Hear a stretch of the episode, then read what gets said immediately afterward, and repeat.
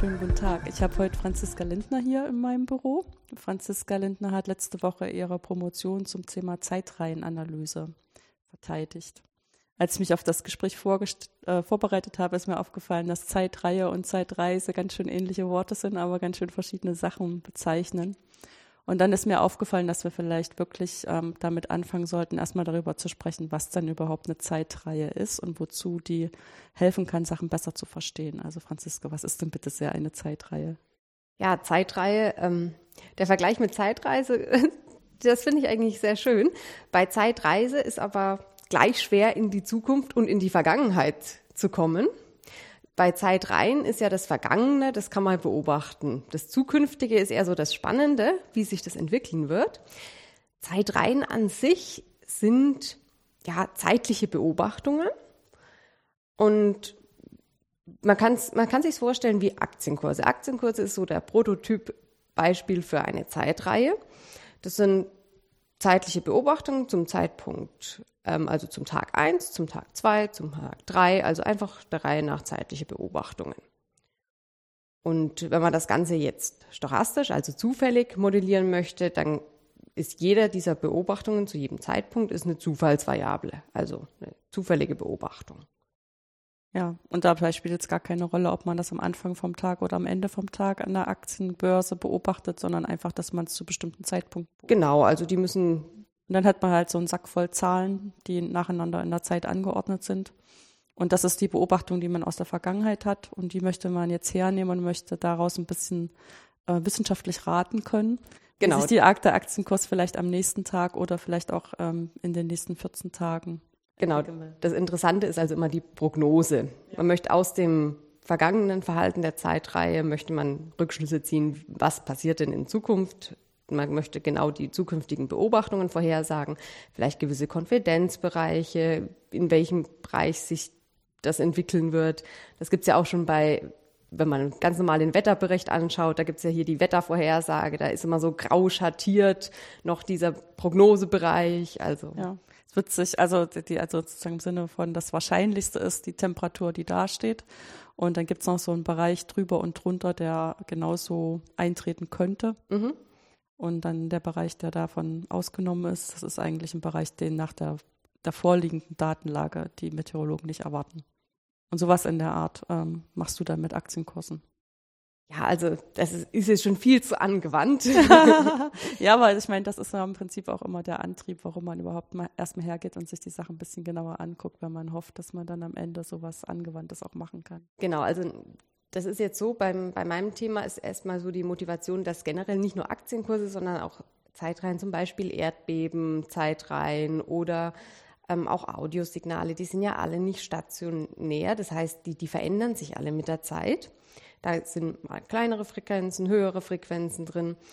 Und ähm, dieses unstetige Verhalten, dieses, dieses ungleichmäßige Verhalten, die Veränderungen, die machen die Zeitreihen eben schwierig. Wenn das immer gleich wäre, das ist, sind diese ominösen stationären Zeitreihen, dafür ist alles schon quasi erforscht, das ist gut bekannt und damit kann man umgehen. Aber so ist halt die Wirklichkeit nicht. Und um sich bisschen mehr auf die Wirklichkeit einzustellen, damit habe ich mich beschäftigt. Da gibt es auch schöne Theorien dazu und ja, mit diesen verändernden Zeitreihen mich im Wesentlichen in meiner Arbeit beschäftigt.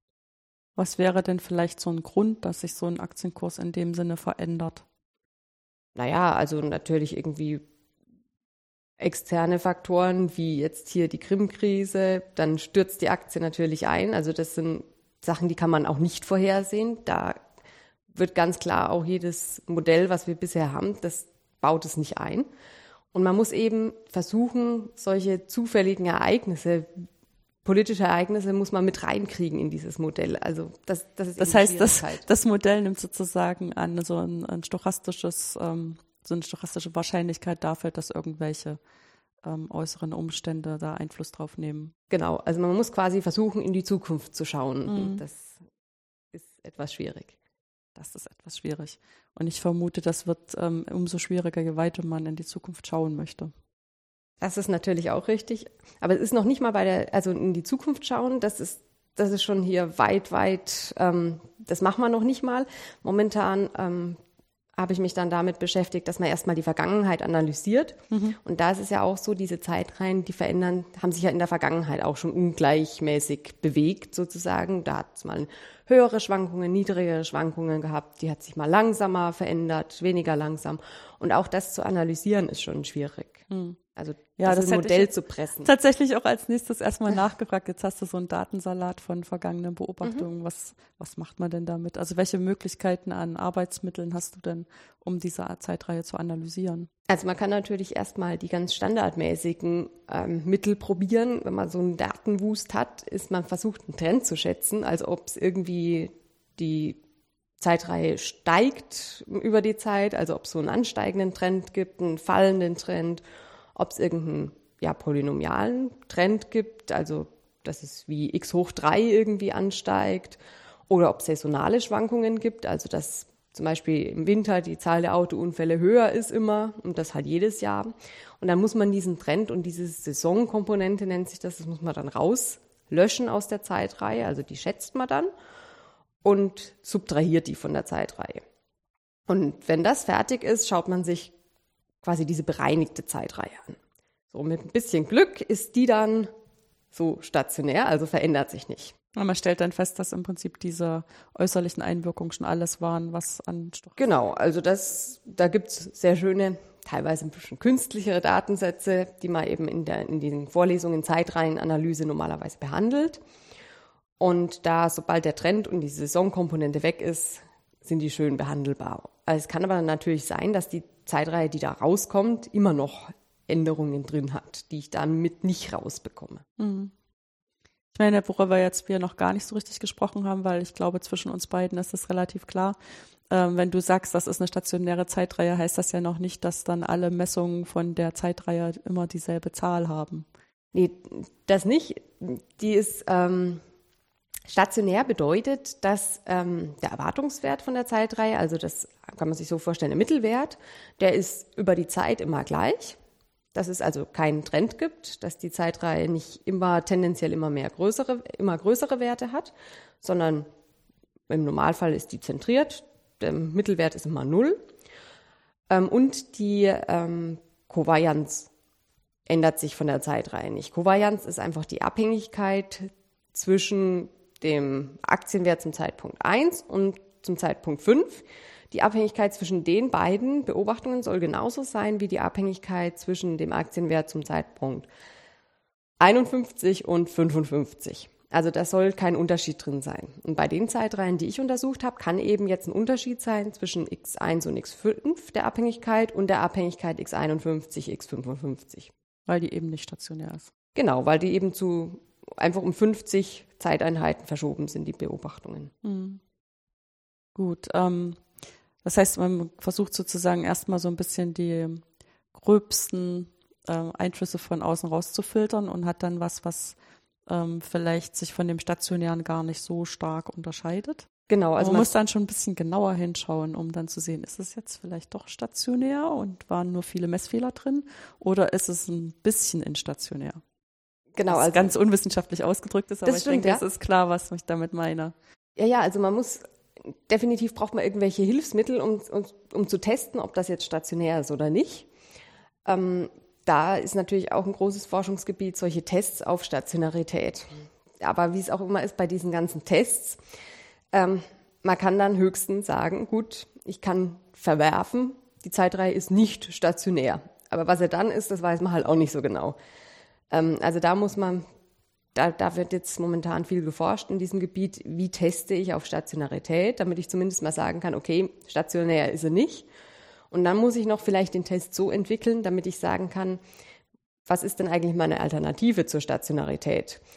Da gibt es ein Konzept, das nennt sich lokale Stationarität oder lokalstationäre Zeitreihen. Wie das Wort schon sagt, da nimmt man eben an, die Zeitreihe verändert sich ganz, ganz langsam in so kleinen Bereichen ist die immer noch, verhält sich die wie eine ganz tolle, normale, stationäre Zeitreihe. Und nur so über längeres verändert die sich ein bisschen in ihrem Verhalten. Und ja, dann gibt es zum Beispiel Tests, die nehmen als Hypothese, also als ja, das zu testen an, die Zeitreihe ist stationär und als Alternative, die ist lokal stationär. Und dann muss man eben darauf achten, dass man eben solche Tests hat, wo man ganz klar hat, nicht nur stationär, nicht stationär, sondern vielleicht auch bessere Alternativen, wo man dann auch da was damit anfangen kann, wenn rauskommt, die Zeitreihe ist nicht stationär.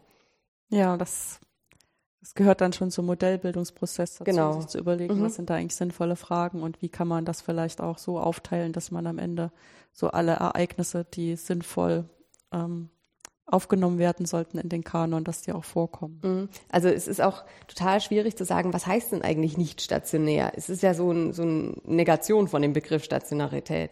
Ja, das ist der Unterschied. Ne? Umgangssprachlich ist das relativ klar und die Idee kann man auch, glaube ich, mhm. sehr schnell übermitteln. Ähm, aber jetzt an sozusagen so ein Feinmesswerkzeug da zu entwickeln, da kommt dann echt der Teufel im Detail. Genau, also ähm, das wurde schon relativ früh angefangen, ich glaube 1965, dass man so diese Idee, ähm, auf die Idee kam, das war von Priestley, dass man sowas wie eine Analogie zu den stationären Zeitreihen für nicht stationäre Zeitreihen entwickelt, so ein Modell. Und es sollte natürlich im Spezialfall wieder zurückgeführt werden können auf stationäre Zeitreihen, wenn ich besondere Parameter, also die Parameter besonders Damit es als eine Verallgemeinerung. Genau, ich möchte ja immer alles möglichst schön verallgemeinern. Ja. Und ähm, da gab es eben viele Schwierigkeiten.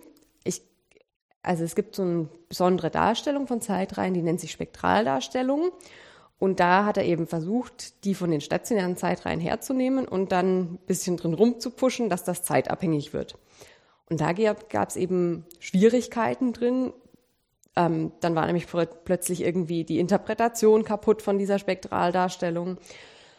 Dann hat er sich überlegt, gut, dann, dann mache ich eine andere Änderung. Und dann hatte man aber das Problem, dann war die Darstellung nicht mehr eindeutig. Und also das, das war relativ schwierig. Und bei Priestley, er hat sich mehr so auf diese Modellierung konzentriert.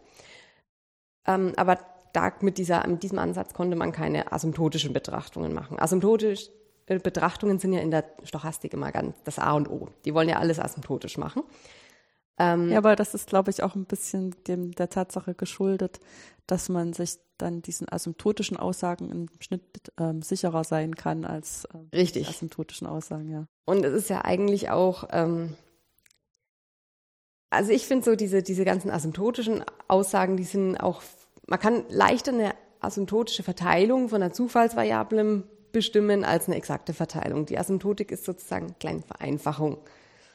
Ähm, ja, und diese Asymptotik, die hat halt dieses Modell nicht zugelassen. Man, weil man kann sich ja auch so vorstellen, wenn die Zeitreihe sich verändert mit der Zeit, wenn ich dann immer mehr Beobachtungen habe, also wenn ich quasi so in die Zukunft schaue, ich lasse die Zeit gegen unendlich laufen, dann haben ja die Zeit, also die Beobachtungen, die dann ganz am Ende rauskommen, die haben ja nichts mehr mit den anfänglichen zu tun, weil sich die Zeitreihe in der Struktur ja ändert. Hm. Das heißt, es bringt mir nichts, dass ich ganz, ganz viele Beobachtungen habe, weil die Struktur sich ändert bei stationären Zeitreihen, wo die Struktur sich nicht ändert, da ist es halt schon einfacher, weil je mehr Beobachtungen ich habe, desto besser kann ich halt die Struktur bestimmen. Ja, die unterstützen dann im Prinzip auch äh, leichter meine These, die ich genau. am Anfang schon über den Prozess habe. Und ich habe immer mehr Argumente dafür, die bestätigen, ja. mhm. dass das tatsächlich so ist. Äh, jetzt hast du, ähm, also vielleicht nochmal zurück, also im Prinzip war, war, das in den 60er Jahren auch erstmal so ein bisschen so ein Spielen mit Ideen, wie könnte man überhaupt so verallgemeinern, mhm. dass das ähm, Gesamtbauwerk irgendwie so ein vertrauenswürdiges Bauwerk wird. Also, dass man es erstens als Verallgemeinerung schreiben kann, es ist ein bisschen Zeitabhängigkeit mhm. dabei mhm. und man kann auch sinnvolle asymptotische Aussagen machen. Hat genau. dann rausgestellt, das ist gar nicht so einfach. Jetzt hattest du bei deiner Erklärung das Wort Spektrum benutzt. Da müssen wir vielleicht doch noch mal drauf zurückkommen, inwieweit jetzt deine Zeitreihen umgewandelt werden in was, was dann auch ein Spektrum haben kann. Und wieso das überhaupt sinnvoll ist.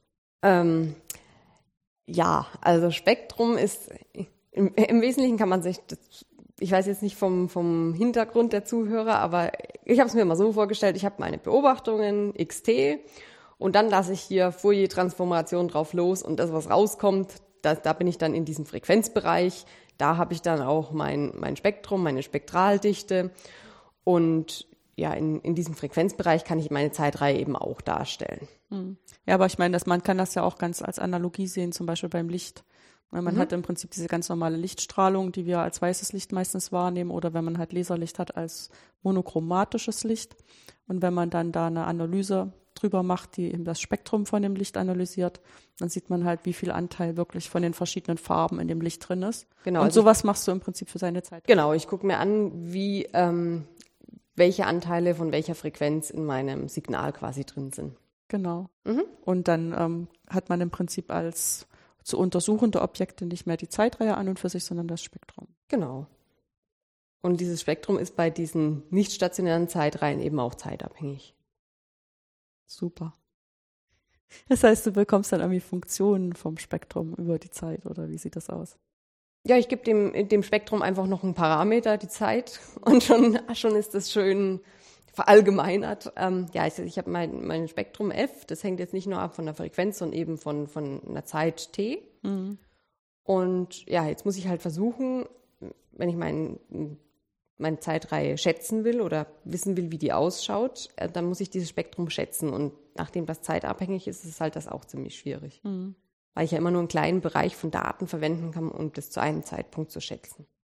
Ja, okay, sonst wird es schon dadurch verschärft äh, oder verfremdet, äh, weil du ja davon ausgehen musst, dass es nur lokal stationär ist. Genau, also viel dazu nimmst, dann hast du schon wieder zu viel Instationarität. Genau, also das Lokalstationäre ist insofern noch ganz nett, dass man weiß, man kann zumindest einen gewissen Bereich nehmen, wo es ungefähr sich gleich verhält und damit schätzen. Und wenn ich, wenn ich das überhaupt nicht annehme, dann kann ich ja nicht mal irgendwie so benachbarte Beobachtungen nehmen zum Schätzen, weil dann kann sich ja ständig ändern. Ja. Aber der Preis ist im Prinzip, äh, um das nochmal deutlich zu sagen, du gehst von dem Objekt in der Zeitreihe mittels der Fourier-Transformation, von der man jetzt gar nicht genau wissen muss, was die macht, weil das kann man auch dem mhm. Computer sagen, mach das mal bitte in den Spektralbereich, mit der Hoffnung, dass du dort Sachen ein bisschen besser sehen und beobachten kannst mhm. und äh, bestimmte Eigenschaften nachweisen kannst. Und wenn du das getan hast, musst du ja trotzdem wieder zurück, um dein Ergebnis, was du in dem Frequenzbereich gewonnen hast, zu interpretieren. Genau. Dem, was das jetzt für die Zeitreihe bedeutet. Ja, also es, ähm, das waren jetzt sind jetzt erst die neueren Verfahren. Also mhm. da war der Vorreiter ähm, die Frau Kirch, meine Chefin, die hat ähm, Verfahren ent entwickelt, auch wo man eben im Frequenzbereich gewisses ähm, ja, gewisses Resampling macht, also ziehen aus den Daten und dann wieder zurück Resampling, das klingt echt, als ob du ein DJ wärst. und dann und dann wieder zurückkommt in den Zeitbereich. Das mhm. ähm, das war eben recht schwierig Vorher war es eben nur so, dass man im Zeitbereich Daten hat, in den Frequenzbereich geht und dann eben Objekte im Frequenzbereich hat, aber nicht mehr zurückkommt. Und ähm, das war aber erstmal ein Fortschritt. Also ich vermute das einfach aus meiner Erfahrung heraus, dass man, ich meine, natürlich hat man dann irgendwie immer diesen Anspruch, man muss dann auch wieder zurück, aber es ist vielleicht mhm. nicht so einfach. Und diese Ergebnisse im Frequenzbereich sind schon der erste Fortschritt erstmal um. Genau. Und dann konnte man natürlich schon Statistiken behandeln, also Funktionen von diesen Zufallsvariablen, die ähm, auf Periodogrammen, also auf den quadrierten Fourier-Koeffizienten aufbauen, konnte man da eben schon behandeln, mit denen irgendwelche Tests durchführen. Und wenn man jetzt aber wieder zurückgehen kann in den Zeitbereich, dann kann ich natürlich auch Tests durchführen mit Statistiken, die tatsächlich meine, meine Daten, meine X-Werte verwenden. Mhm. Wenn du jetzt sagst, du machst ein Resampling, wie muss man sich das dann äh, in deinem wissenschaftlichen Arbeitsfeld vorstellen? Hm. Ähm, also das Stichwort bei diesem Resampling ist, ist Bootstrap. Ähm, ist im Wesentlichen, also für, für Außenstehende klingt es immer sehr obskur. Ich habe meinen Datensatz und ähm, ich kenne ja den, die Verteilung nicht, die dem Datensatz zugrunde liegt. Das Ideale wäre ja, ich könnte immer mehr Realisierungen von meiner theoretischen Verteilung generieren und könnte dann natürlich bessere Aussagen über diese Verteilung treffen. So, die Verteilung, die kenne ich nicht, diese zugrunde liegende Verteilung. Ich sehe lediglich meinen Datensatz vor mir liegen. So, jetzt habe ich die Möglichkeit, natürlich aus dem Datensatz eine Verteilungsfunktion zum Beispiel zu schätzen. So, und dann könnte ich erstmal aufhören. Das wäre jetzt noch kein Resampling, dann hätte ich eine Verteilung geschätzt und fertig.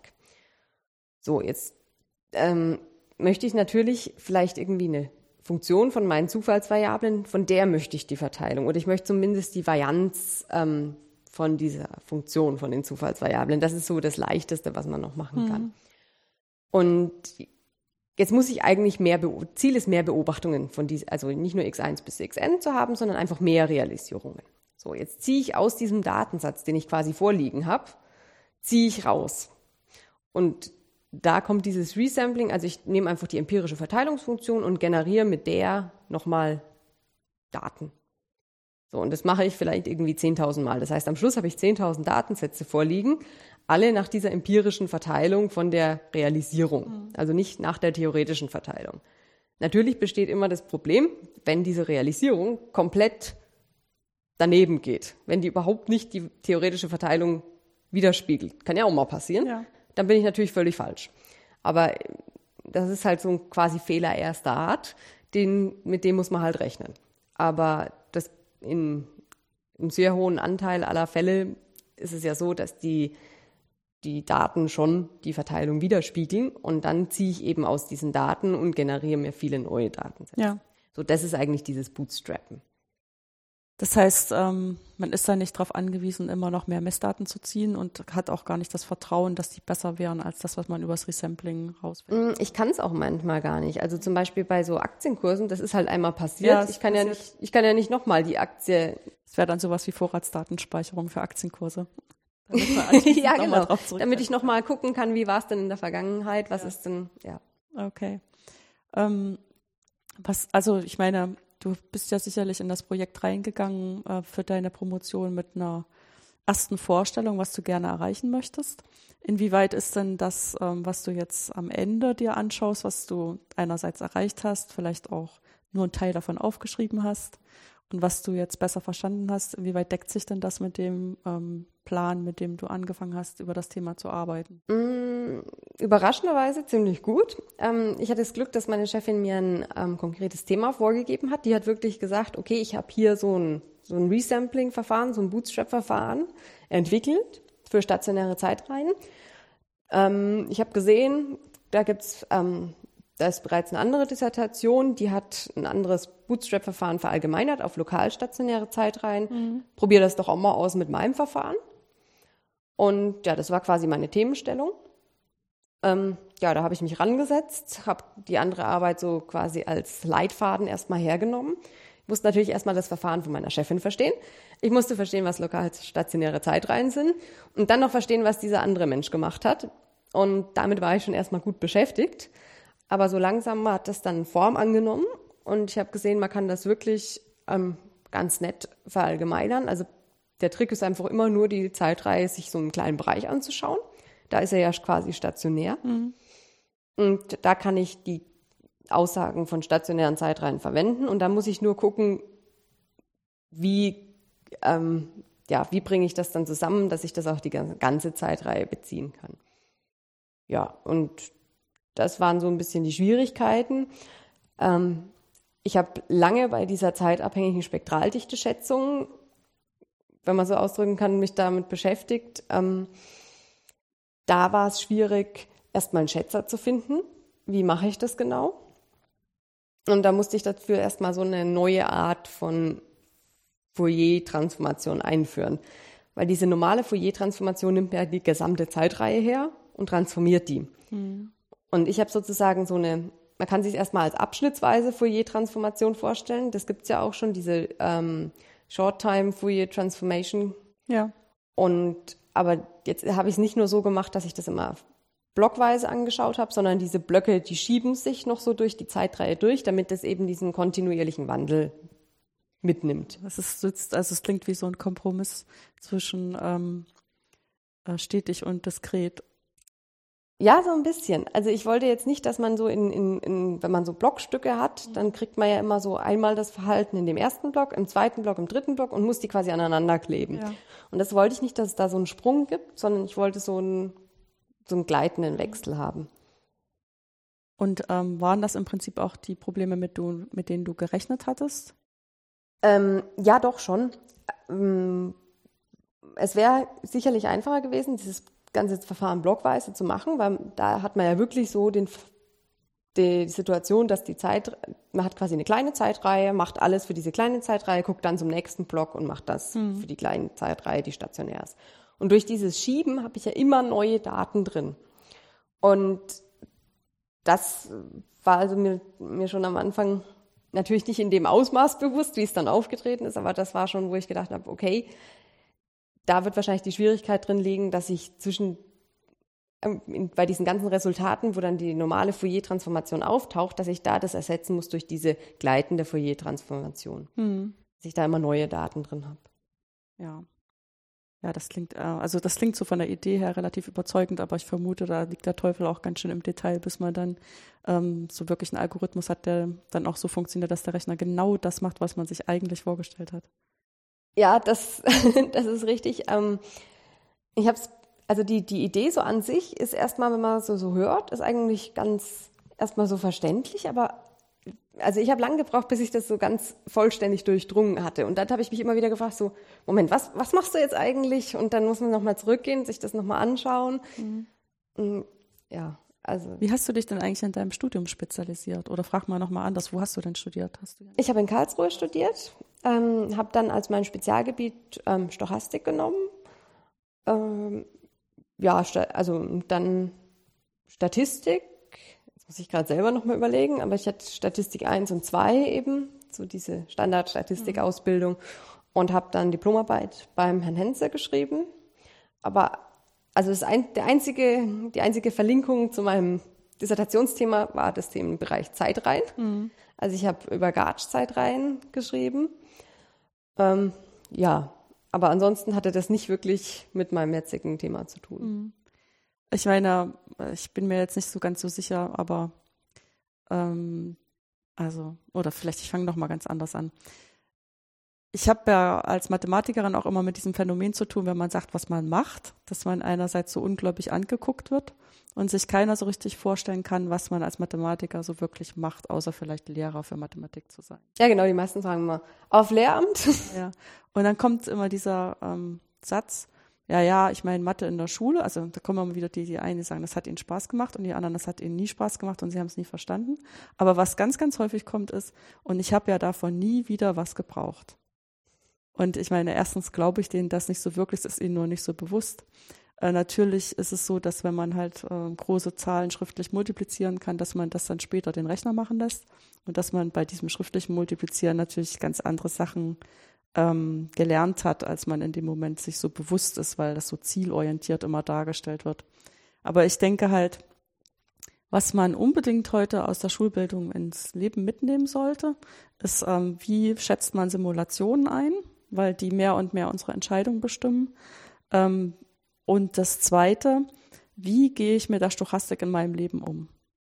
Jetzt ist meine Frage an dich. Du hast dich ja dann auch auf die Stochastik spezialisiert. Das heißt, es hat ja irgendwie auch Spaß gemacht im Studium oder es war interessant. Hattest du denn, bevor du das Studium aufgenommen hast, irgendeine Vorstellung davon, was das ist und was das für Fragen beantworten kann und wo da die Probleme liegen? Also ich habe ähm, in der Schule, Leist also Leistungskurs gab es mhm. damals noch Mathe gemacht. Und dann gab es ja diese drei Gebiete, Analysis, Geometrie und Stochastik.